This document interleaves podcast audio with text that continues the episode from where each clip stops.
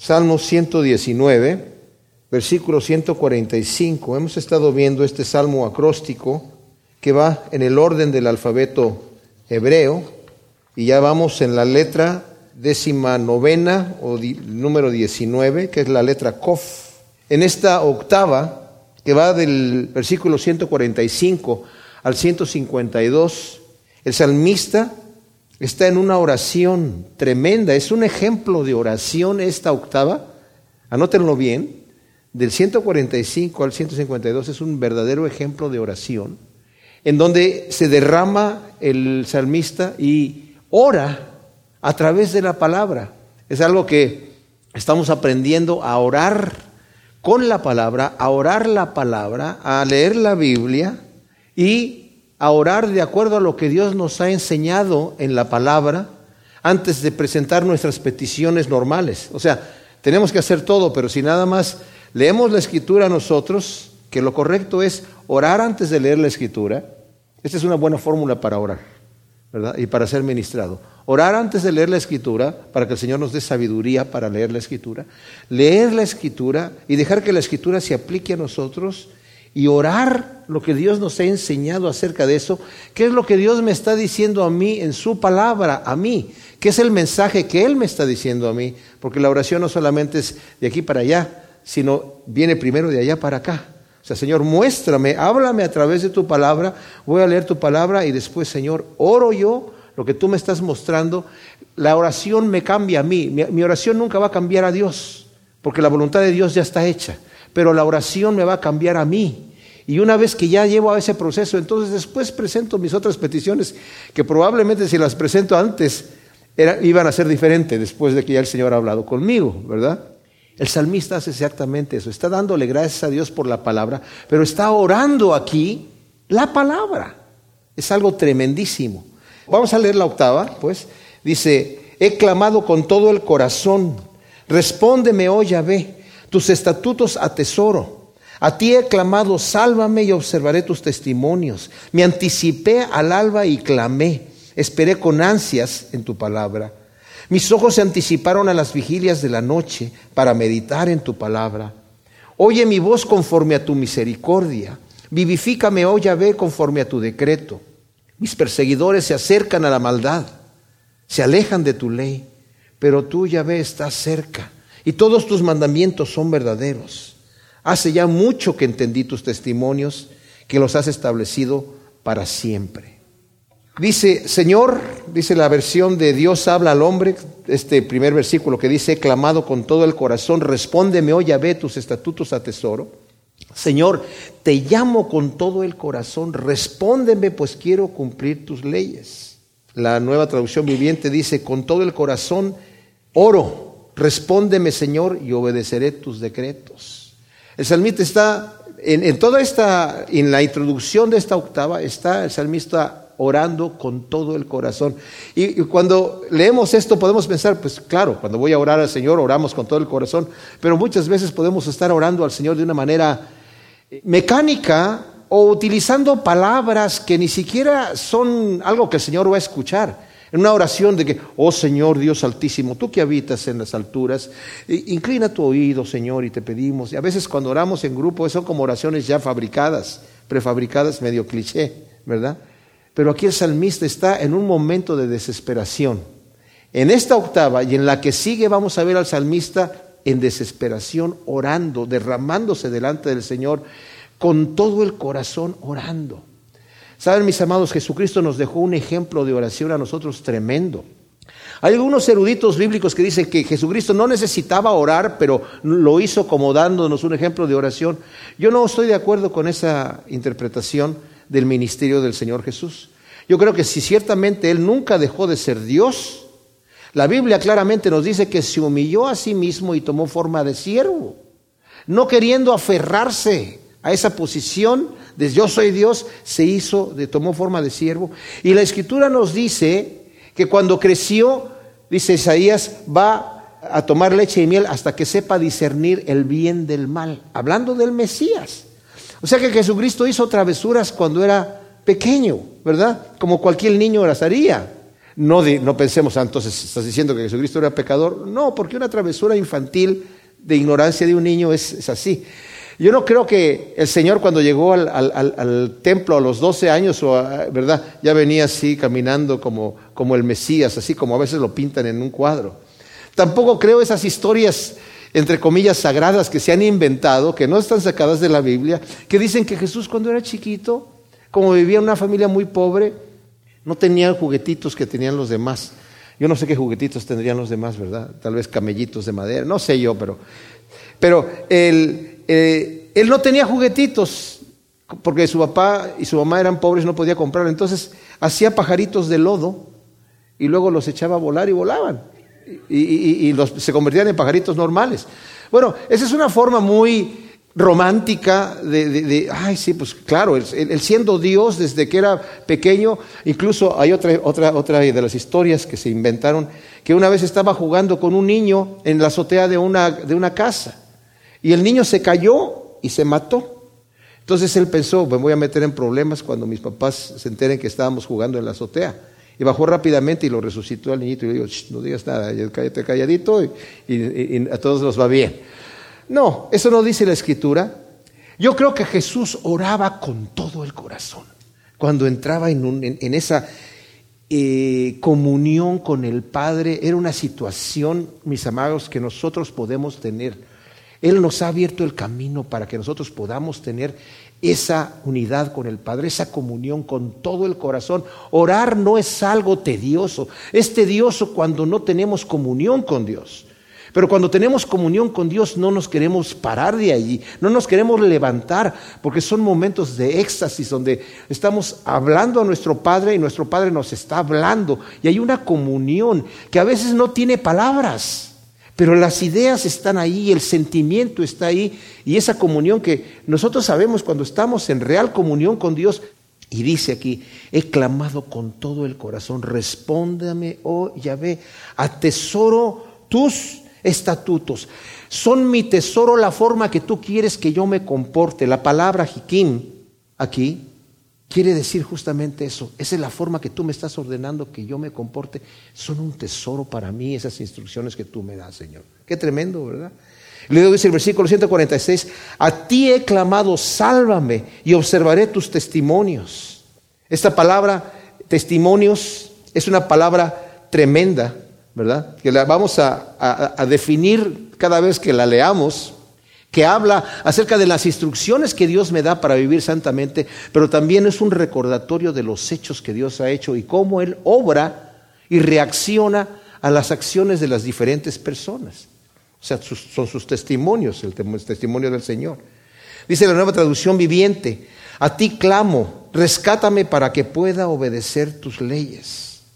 En su oración el salmista no solo desea ser libre de condenación, cuando está diciendo, sálvame, sino que desea vivir en santidad. Miren, cuando nosotros consideramos nuestra condición delante de Dios y estamos orando al Señor, y cuando a veces estamos diciendo, Señor, sálvame, o en la actitud de nuestra oración diaria, las cosas que hacemos, corre el peligro, mis amados, de que yo solamente quiera ser perdonado y salvo de la condenación y perdonado de mis pecados, pero no me interesa vivir una vida santa, no me interesa entregar mi vida al Señor, eso es otra cosa. lo, lo único que sí no quiero yo es el temor. Simón el mago, cuando estaba allí con los discípulos en ah, Samaria, el hombre había impresionado a toda la gente. Yo no sé si era por poder satánico o por, eh, trucos que hacía. El detalle es que cuando empieza a ver el verdadero poder de Dios, el tipo se queda impresionado y está siguiendo ahí a los apóstoles. Y no sé de qué manera hubo la manifestación tan gloriosa cuando llegó Pedro y Juan y empezaron a orar para que la gente de Samaria recibiera el Espíritu Santo. Porque cuando llegó Felipe no lo habían recibido porque el Señor quería hacer una manifestación especial para los samaritanos y que supieran ellos que eran parte de la iglesia de Dios. Al ver Simón el mago esa manifestación tan impresionante, creyó que era otro truco, o por lo menos pensó, me lo pueden pasar a mí. Y dijo, yo les ofrezco dinero, le dijo a Pedro, ¿cuánto cuesta el truco para que me lo vendas? Te ofrezco dinero para que yo me pases esa potestad de cuando yo ponga en las manos también la gente pueda recibir el dinero. Entonces Pedro le dijo que tu dinero perezca contigo. Tú no tienes parte ni suerte en este asunto. Yo veo que estás en una prisión de maldad. Veo que tu corazón está lleno de amargura. Ora a Dios, arrepiéntete y ora por si acaso te va a ser perdonado tu pecado. Y lo único que Simón dice es, por favor, sí, oren ustedes a Dios para que no me venga ningún mal. Ah, la oración de que no quiero que me venga el mal. Yo no me quiero ir al infierno, Señor, yo no quiero que me castigues, pero no me interesa, no me interesa que me pidas que me porte bien o que me pidas que haga aquello, que solamente no me pegues. Por eso digo, es, es impresionante que aquí está diciendo, Señor, rescátame para que pueda obedecer tus leyes. Sálvame de la situación en donde yo estoy porque mi intención es servirte. Con todas mis limitaciones que yo tengo, pero mi intención es servirte. Él pide ser guardado en santidad. Fíjense lo que nos dice, por ejemplo, aquí, eh, sin darle la vuelta, en este mismo salmo, en el versículo 1 y 2 del Salmo 119. Cuán bienaventurados son los de conducta intachable, los que andan en la ley. Cuán bienaventurados son los que guardan tus testimonios. Él sabe que son dichosos los que andan así. Él sabe que es una dicha andar en los caminos de Dios. Y también sabe, y él mismo pide ser guardado en santidad, aquí en el versículo 10 de este mismo salmo, dice, con todo mi corazón te he buscado, no permitas que me desvíe de tus mandamientos. O sea, no tengo, solamente tengo el interés de que me salve, Señor, que también, primero, qué bienaventurado es aquel que te, sirve a ti, pero Señor, yo me, yo me, conozco, yo sé quién soy, ayúdame, no permites que yo me desvíe de tus mandamientos. Quiere redimir el tiempo el salmista. O sea, quiere aprovechar versículos 17 al 20, dice, haz bien a tu siervo para que viva y guarde tu palabra. Abre mis ojos y contemplaré las maravillas de tu ley. Estoy de paso en la tierra, no encubras de mí tus mandamientos. Mi alma se quebranta anhelando tus preceptos todo el tiempo. Qué tremendo. Él suplica por el poder de correr la carrera con un corazón ensanchado para poder correr la carrera. Versículo 32. Correré por el camino de tus mandamientos porque tú habrás ensanchado mi corazón. Cuando nosotros queremos servir a Dios, el Señor dijo, al que tiene se le dará más, pero al que no tiene lo que, lo que tiene le será quitado. Y eso se refiere, si yo no quiero caminar en los caminos de Dios, estoy jugando, lo que el Señor me dio me lo va a quitar. Pero si lo que el Señor me ha dado lo pongo a trabajar y quiero más, Señor, te quiero servir más, pero estoy limitado, el Señor me ensancha, el Señor me abre, el Señor me empieza a abrir el camino para que yo pueda hacer más cosas. Mis amados, los grandes siervos de Dios no entraron a correr así nada más. Lo leemos muy rapidito en la escritura, pero no fue así. Fue una situación que fue progresiva. Y fue progresiva conforme Dios fue abriendo los caminos. Y muchas veces eso no fue fácil. Por eso es que vemos que los grandes siervos de Dios fueron probados tremendamente. Porque esa prueba fue ensanchando el corazón para que la persona pudiera servir más. Y el Señor, cuanto más lo queremos servir, más nos pule Justamente como dice la Escritura. Nuestra fe es probada con fuego y cuando ya es purificada, el Señor todavía la atesora más y la aparta aparte porque esto hay que todavía purificarlo.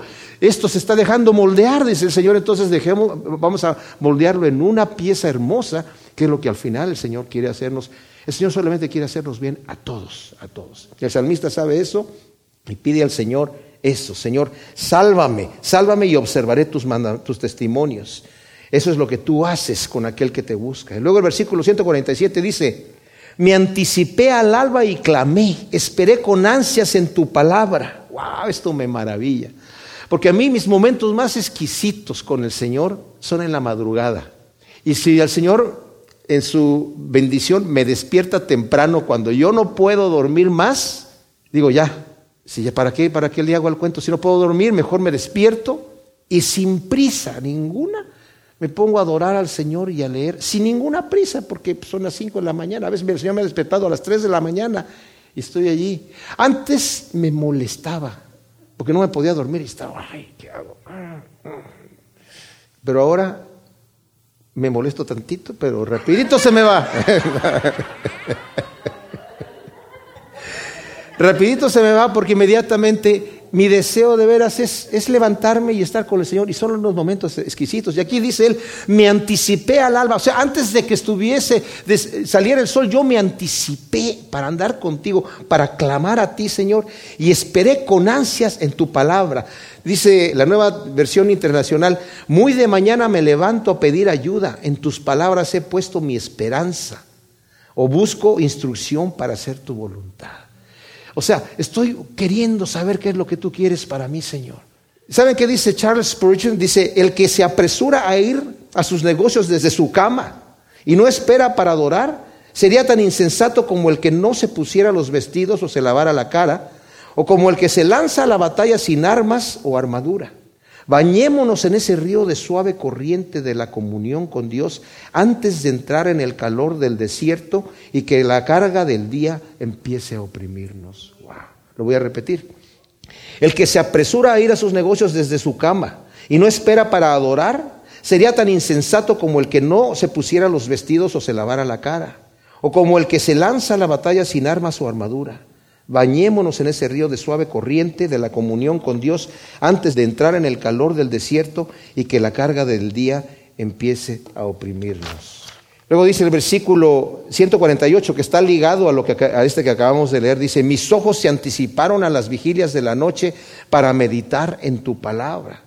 Dice la, eh, la versión de Dios habla hoy, antes de anochecer, mis ojos ya están velando para meditar en tu promesa. Hay dos versiones a las cuales yo no, me apego mucho, porque la nueva versión internacional dice, en toda la noche no pego los ojos. ¿A quién nos está refiriendo a eso?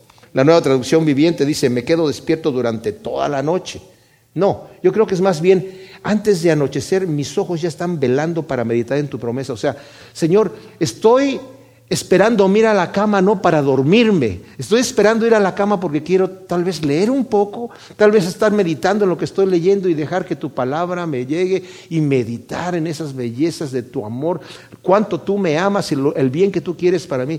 Es, la mejor manera de irnos a la cama, mis amados. Tomen un libro cristiano o tomen eh, no vayan a tomar Robin Hood o algo así. Cuando me refiero a un libro, estoy hablando de, algo que, que, realmente nos vaya pues a edificar.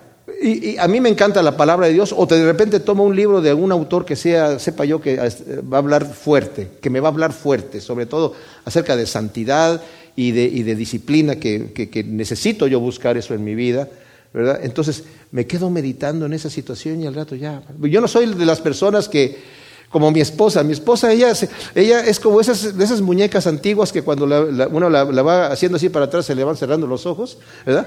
Ella, en cuanto pone la cabeza en, la almohada, ay, bendita Dios, ¿verdad? Pero yo no, yo me quedo, entonces necesito estar leyendo algo, ¿verdad? Para estar, a menos que esté reventado de cansado, pero normalmente tarda un tiempo y es muy hermoso leer, ¿verdad? Antes de, antes de dormir.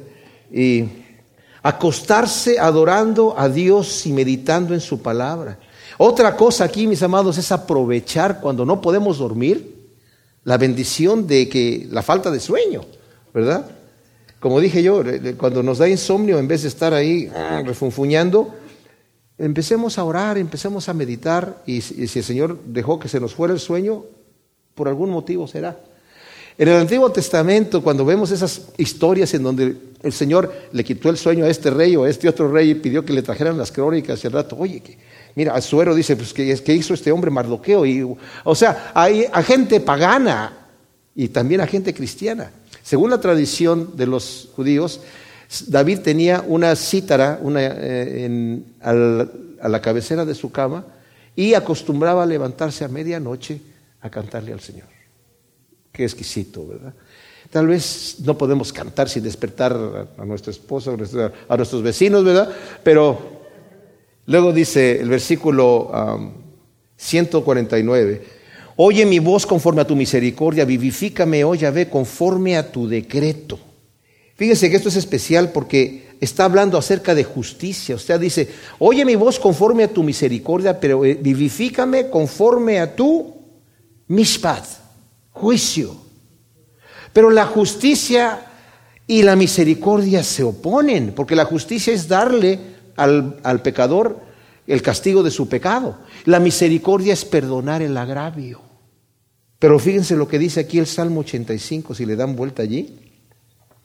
En el versículo 10 dice, la misericordia y la verdad se encontraron, la justicia y la paz se besaron. ¿En dónde se besaron y se encontraron?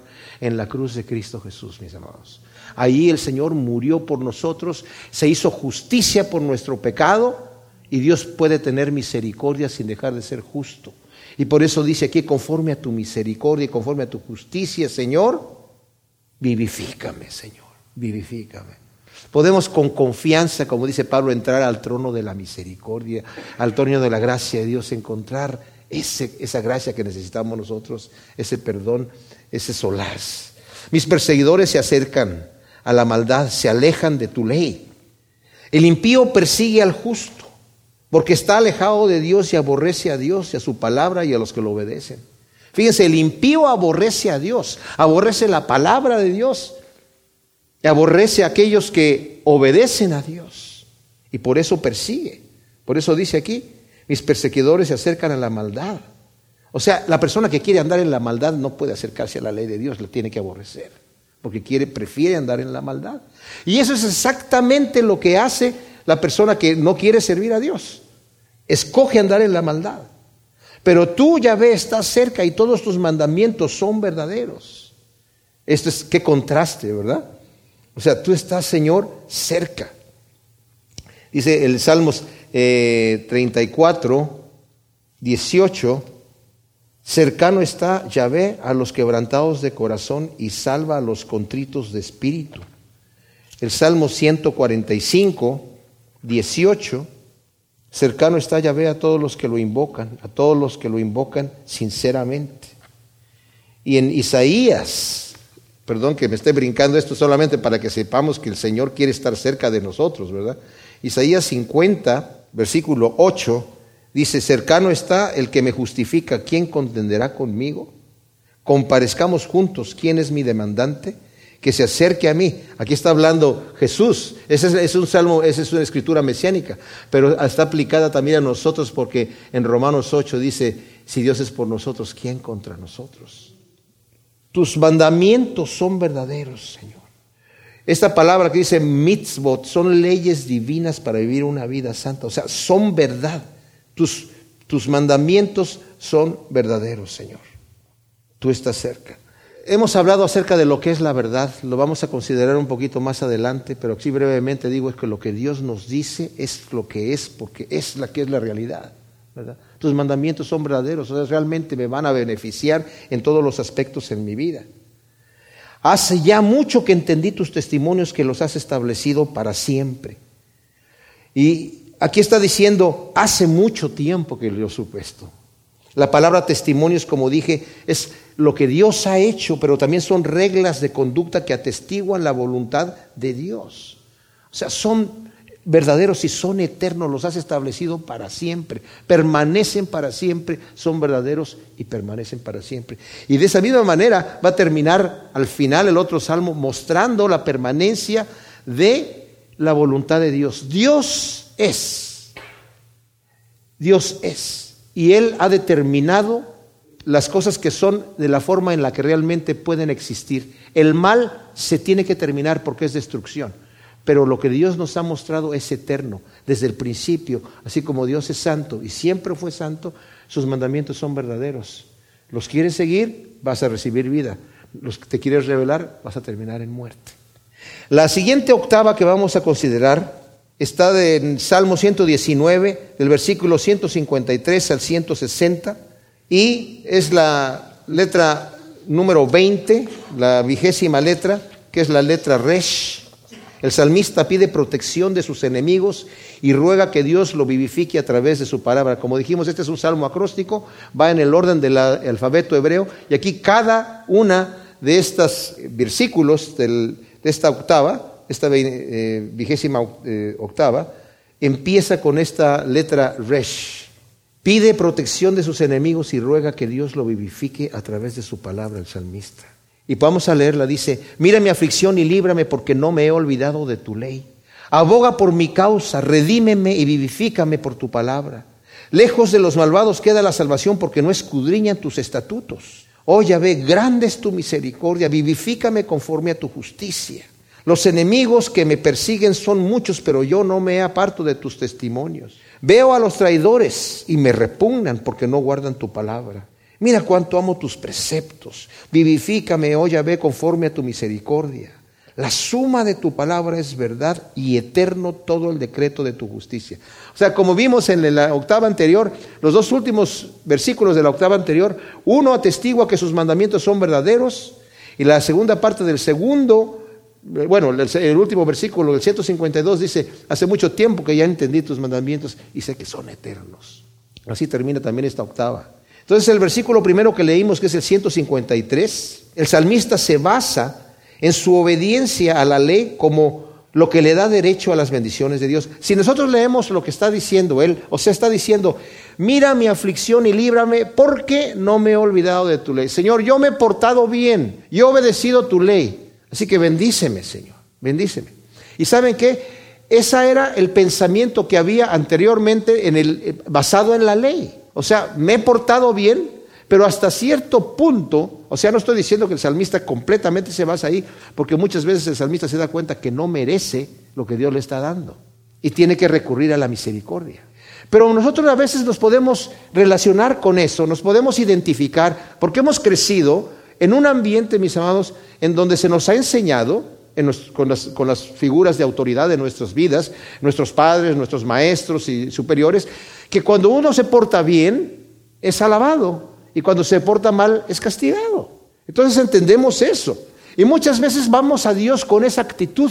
Señor, bendíceme porque yo me he portado bien, no, me, no he sido tan malo. Señor, mira, tengo un poquito de derecho a que tú me bendigas. Pero ahora en Cristo Jesús y con la revelación que tenemos en el Nuevo Testamento nos damos cuenta que no podemos venir a Dios con esas credenciales. Dios nos bendice porque es su gracia la que nos bendice. No nos bendice porque, lo que merece, porque nos portamos bien. Es más, nos bendice hasta cuando nos portamos mal. Porque Dios nos quiere bendecir. Pero ojo, hay un momento, hay un punto donde yo puedo ponerme fuera del alcance de la bendición de Dios voluntariamente. ¿Me explico? O sea, Dios me quiere bendecir a pesar de que yo soy un pecador. Pero necesito mantenerme al alcance de la bendición de Dios. ¿Será posible que yo me pueda apartar? no es que Dios no me pueda alcanzar. Pero miren, tenemos ejemplos de esto, ¿verdad? En Juan, por ejemplo, en el versículo 15, cuando el Señor nos está hablando acerca de su amor, acerca de que tenemos que permanecer en su amor, y eso se lo está diciendo a sus discípulos después de que han la última cena que tuvieron allí, les dice el versículo 9, como el Padre me amó, también yo os amé, permaneced en mi amor. Si guardáis mis mandamientos, permaneceréis en mi amor, como yo he guardado los mandamientos de mi Padre y permanezco en su amor. O sea, si yo estoy guardando los mandamientos del Señor, estoy permaneciendo en su amor. Y si no, pues no, ¿verdad? Si no, si no, estoy, si lo estoy haciendo, estoy... Ahora, fíjense, aquí en el libro de Hebreos es una escritura tremenda y un... Esto que voy a leer es una advertencia para todos nosotros. Muy discutido este pasaje. Dice en el versículo, el capítulo 10, versículo 16, este es el pacto que haré con ellos después de aquellos días, dice el Señor, pondré mis leyes en sus corazones y en sus mentes las escribiré y añade, y nunca más me acordaré de sus pecados y de sus iniquidades, porque donde hay remisión de estas cosas, no hay más ofrenda por el pecado. Así que hermanos, teniendo confianza para entrar en el lugar santísimo por la sangre de Jesús, la cual nos abrió un camino nuevo y vivo por medio del velo, esto es de su carne, y teniendo un gran sacerdote sobre la casa de Dios, acerquémonos con corazón sincero en plena certidumbre de fe, teniendo los corazones rociados y así libres de mala conciencia y los cuerpos lavados con agua pura. Mantengámonos sin fluctuar la confesión de nuestra esperanza. O sea, hemos confesado que vamos a seguir a Cristo. Mantengámonos sin fluctuar, porque fiel es el que prometió. Y considerémonos los unos a los otros para estímulo del amor y de las buenas obras, no abandonando nuestra propia asamblea, o sea, no dejando de congregarnos como algunos tienen por costumbre, sino exhortándonos, y tanto más cuando ves que aquel día se acerca, porque si continuamos pecando voluntariamente después de haber recibido el conocimiento de la verdad, ya no queda más sacrificio por el pecado, sino una horrenda expectación de juicio y ardor de fuego que va a consumir a los adversarios. El que viola la ley de Moisés por testimonio de dos o tres testigos muere irremisiblemente. ¿Cuánto peor castigo pensáis que merecerá el que pisoteó al Hijo de Dios y tuvo por inmunda la sangre del pacto en la cual fue santificado y ultrajó al Espíritu de gracia? Pues conocemos al que dijo, mía es la venganza, yo pagaré. Y otra vez el Señor juzgará a su pueblo. Horrenda cosa es caer en manos de un Dios vivo. Pero traer a la memoria los días antiguos en los cuales, habiendo sido iluminados, soportasteis una lucha de padecimientos. Y sigue hablando acerca de estas cosas. El versículo 35. No perdáis pues vuestra confianza, la cual tiene gran recompensa, porque tenéis necesidad de la paciencia para que, habiendo hecho la voluntad de Dios, obtengáis la promesa. Porque de aquí a un momento, tan solo un momento, y el que ha de venir vendrá y no tardará. Pero mi justo vivirá por la fe. Y si retrocede, mi alma no se agradará de él. Pero nosotros, hermanos, no somos de los que retrocedemos para destrucción, sino de los que tenemos fe para preservación de vida. Sea, necesitamos estar en la posición en donde Dios nos pueda bendecir. Luego, aquí en el mismo eh, Hebreos 12, 12, dice, por tanto, fortaleced las manos debilitadas y las rodillas paralizadas, haced sendas derechas para vuestros pies para que no se disloque lo cojo, sino más bien que sea sanado. Seguid la paz con todos y la santidad, sin la cual nadie verá al Señor, vigilando que ninguno quede privado de la gracia de Dios no sea que brotando alguna raíz de amargura os perturbe y por ella muchos sean contaminados. Que no haya ningún fornicario o profano como Esaú, que por una comida vendió su primogenitura. O sea, que ninguno quede privado de la gracia de Dios. ¿Será posible que quedemos privados de la gracia de Dios? Dice la versión Reina Valera que ninguno deje de alcanzar la gracia de Dios. O sea, es posible, si yo no quiero estar en la posición en donde Dios me va a bendecir, es posible que yo quede fuera.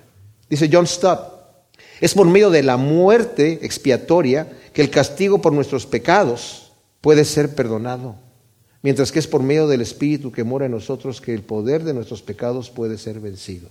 Cristo Jesús pagó por nuestros pecados y esa es una gracia que recibimos gratis de parte de Dios. Pero Él ahora mora en nosotros y el trabajo de vencer el pecado lo hace Él, pero con nuestra voluntad, no lo hace automáticamente.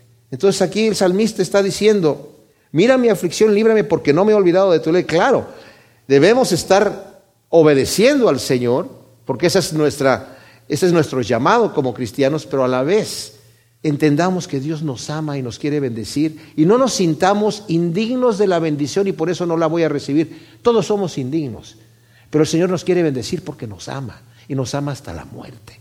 Entonces, cuando el Señor nos quiere bendecir, necesitamos decirle, ok, Señor, tú me quieres bendecir y me quiero poner allí en la posición en donde tú me puedes bendecir. Como vimos en la octava anterior, el Señor quiere ensanchar nuestros corazones, pero necesitamos acercarnos a Él para que Él nos moldee. Él es el alfarero. Yo a veces le digo, Señor, ya no me, no me gustó este vaso, Señor, hazme otro vaso diferente. Tú eres el Todopoderoso, transfórmame, santifícame, Señor. Y mi, mi oración constante a Dios es que yo quiero ser moldeado por Él, porque yo me conozco quién soy. Yo soy un pecador y necesito que el Señor vaya quitando el Alejandro que yo soy allí y vaya poniendo la imagen de Cristo Jesús en mi vida.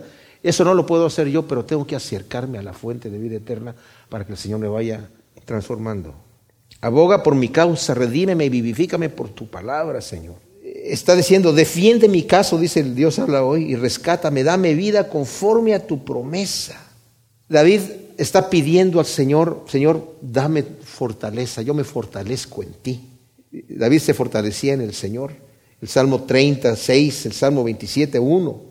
Dice, ya ves mi luz y mi salvación, ¿de quién temeré? Ya ves la fortaleza de mi vida, ¿de quién he de atemorizarme? Aboga por mi causa, Señor. O sea, tú eres mi refugio, vivifícame por tu palabra, por tus promesas. Lejos de los malvados queda la salvación porque no escudriñan tus estatutos. Dice, los perversos están lejos de ser rescatados porque no se interesan en tus decretos.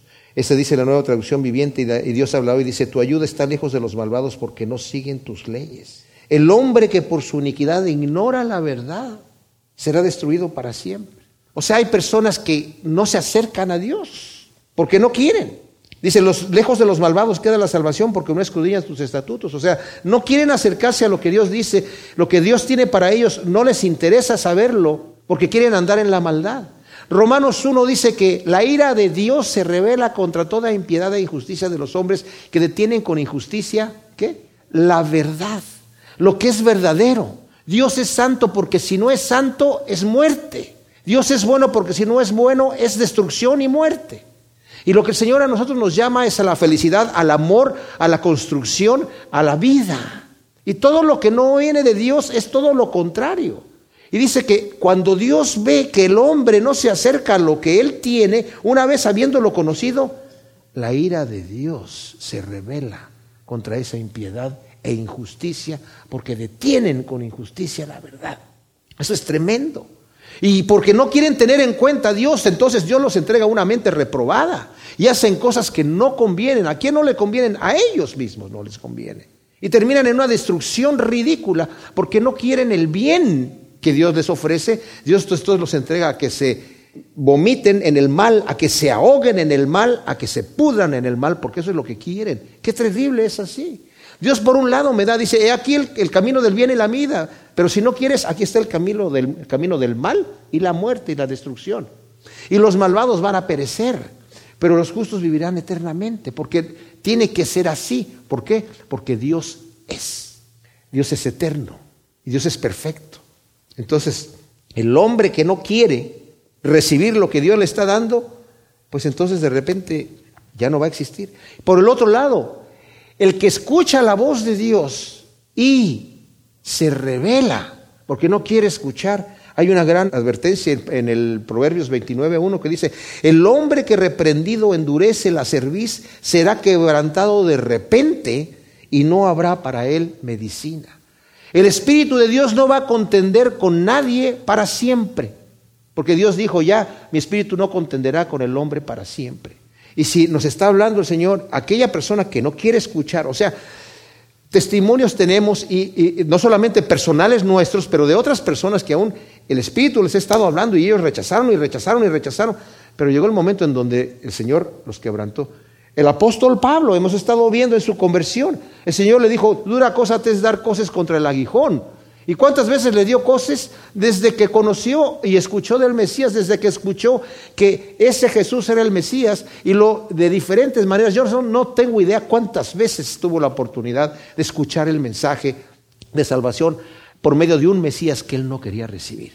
Es más, se encolerizó a tal grado que tomó cartas en el asunto y sin que nadie lo obligara, él mismo se voluntarió para ir a perseguir y dice, yo creí que era mi deber hacer muchas maldades en contra del nombre de Jesús de Nazaret. ¡Wow!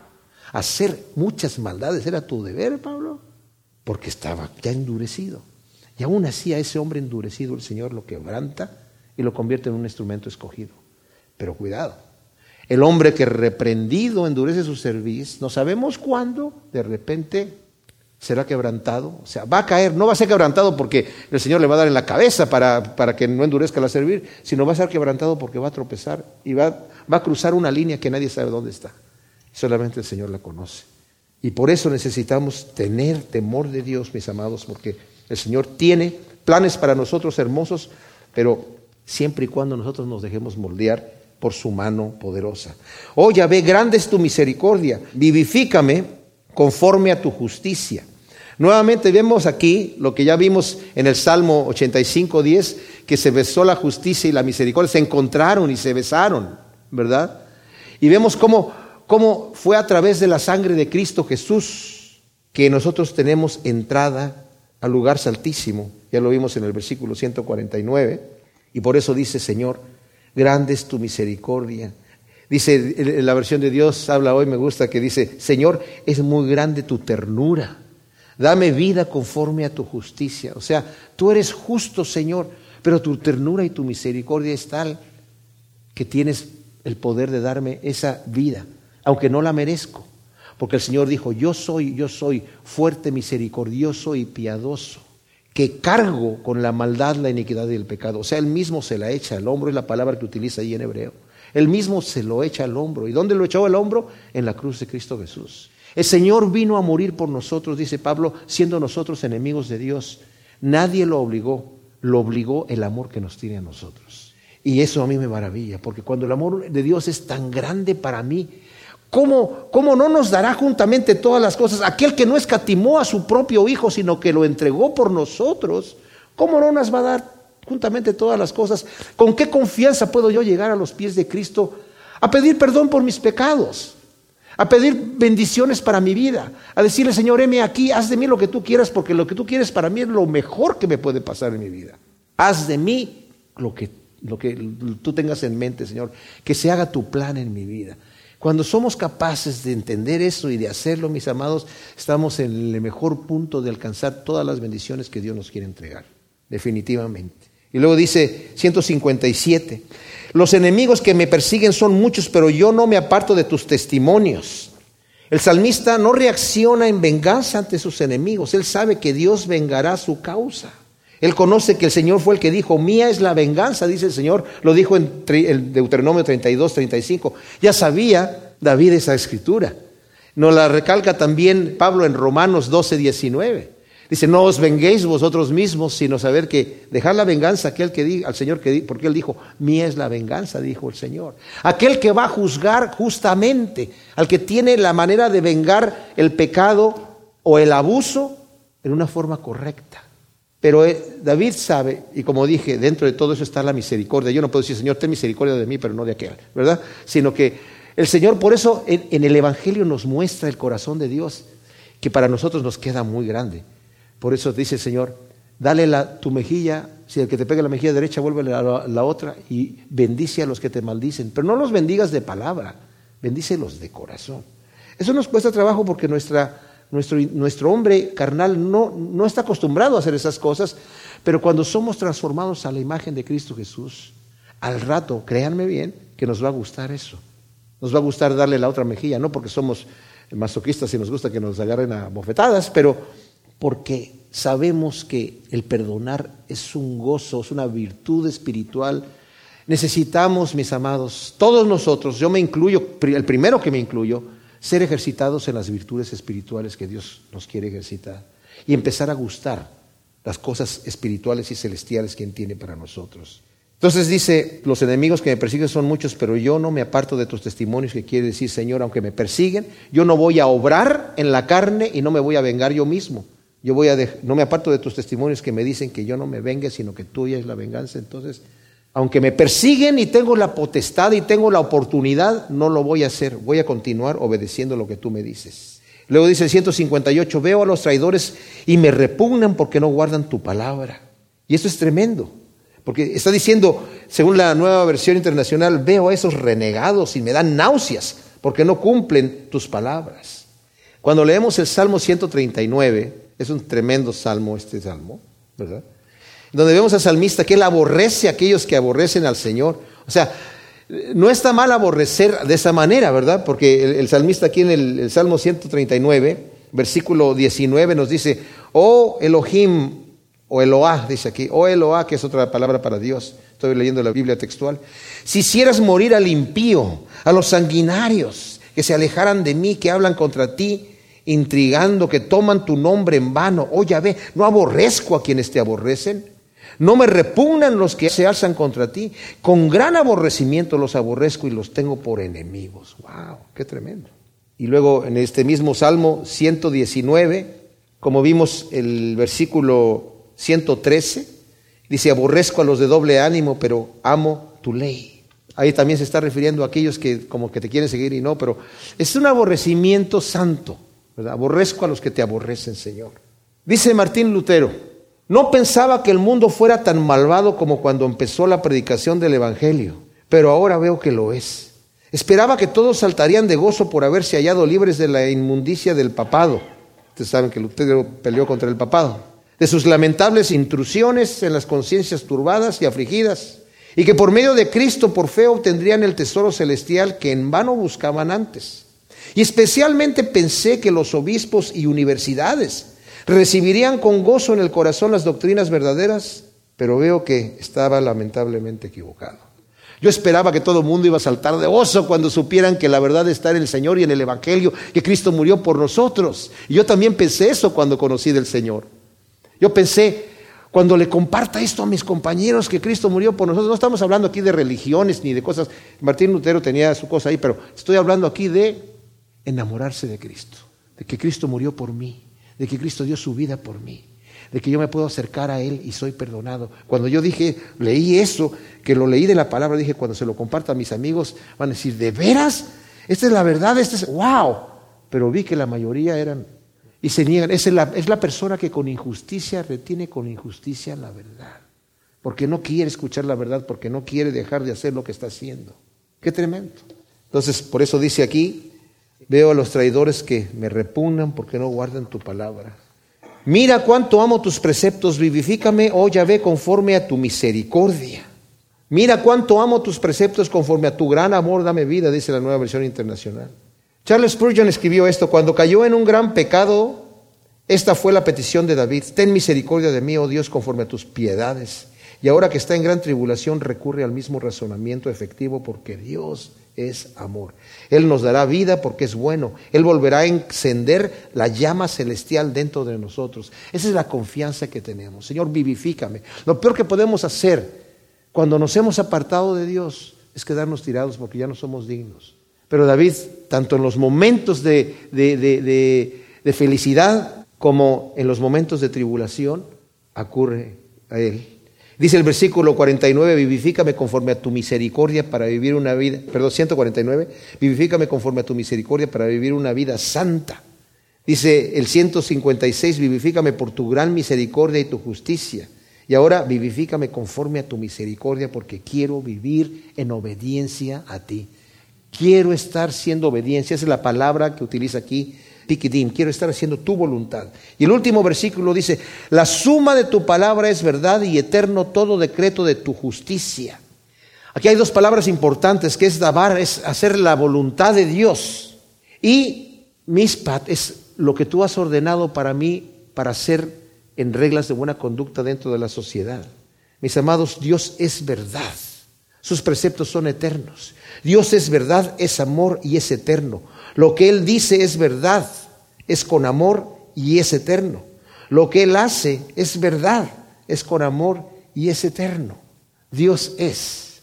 Dios es amor, es eterno y es perfecto. Y nos está llamando a que seamos como Él es. Qué bendición de bendiciones. Gracias, Padre, por tu palabra, Señor. Qué hermoso es escudriñarla, Señor, y darnos cuenta que tú, Señor, nos has separado como un pueblo escogido para ti, Señor. Te pedimos que nos ayudes a vivir vidas santas que te agraden en todo, Señor, a ser transformados por el poder de tu Espíritu Santo. Gracias en el nombre de Cristo Jesús. Siempre esta palabra en buena tierra, en nuestros corazones y que produzca su fruto a ciento por uno. En nombre de Cristo, amén.